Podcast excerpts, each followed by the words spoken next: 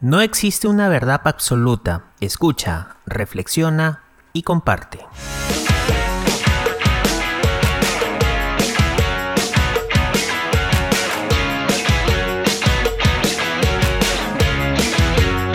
Opínate.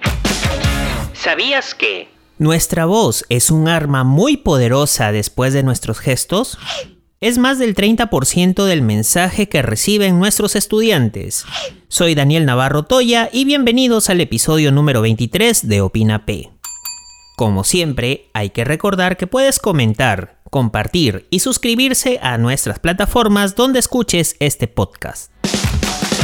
Recuerdo mucho en la universidad que el profesor de radio muy apasionado nos mencionaba que nuestra voz es el alma que transmite nos hace crear entornos, situaciones, enamora y muchas cosas más.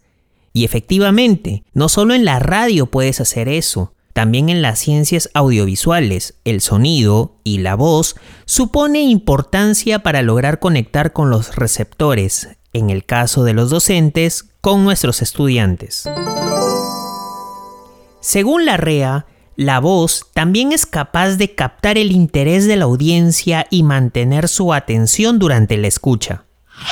De modo que el éxito del procesamiento de los mensajes dependerá en gran medida de cómo han sido expresados. Eso tiene mucha relación con la sinfonía de Meravian, con el mito del 7% del lenguaje verbal, 38% paraverbal y 55% gestual. Pero entre tantas cantidades es muy relativo, lo que sí es absoluto, después de los gestos, nuestra voz es poderosa para captar la atención, generar sentimientos, hacer imaginar al público.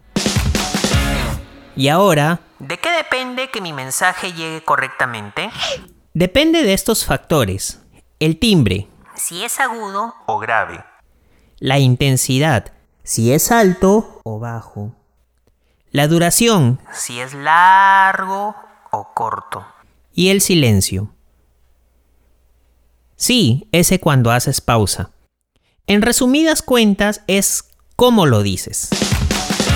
Según Montoya, los profesionales del espectáculo, los políticos, los predicadores, los dobladores, los locutores, maestros y profesores sí que son conscientes de estos rasgos expresivos de la voz y son capaces de cambiar su actitud sonora, la velocidad de la locución, intensidad, el tono, incluso el timbre, para influir y persuadir a su público, para emocionar o irritar, para convencer, en definitiva.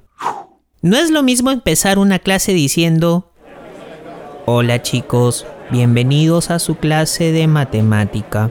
El día de hoy vamos a ver ecuaciones. A ver, señor Navarro, a la pizarra, resuelva ese ejercicio. ¿Qué? Hola chicos, muy buenos días. Me divierte usar las operaciones fundamentales de la matemática para realizar ecuaciones. Sí, es el tema del día de hoy. Con esta frase de Brandon Daniel iniciamos nuestra sesión de matemática. ¿Notan la diferencia? Ahora, escuchemos este ejemplo de cómo la voz transmite sensaciones a través de los factores anteriormente mencionados. Para comprender lo que es y representa un óxido brand, primero debemos entender qué es una marca.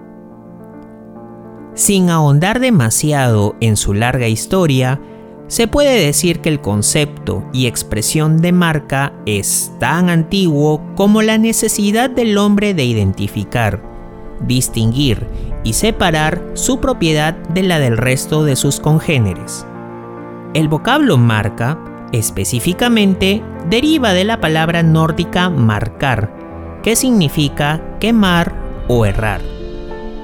Y eso era justamente lo que se hacía para separar la propia hacienda de la del vecino, sin referenciar otros usos y aplicaciones, no tan gratas y por el contrario aberrantes, como la identificación de esclavos o fugitivos.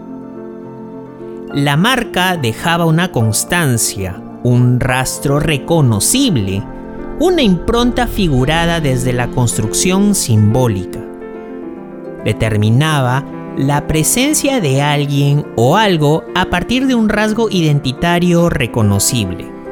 Tanto el hombre primitivo, que marcaba por primera vez su ganado, como el señor feudal del medioevo que exhibía en sus blasones la heráldica familiar, o el productor que dejaba su sello en las vasijas que elaboraba para guardar el vino, perseguían todos un mismo fin, identificar a través de una huella distinguible y clara para ser reconocidos y diferenciados, y de paso establecer los límites de su propiedad frente a los demás.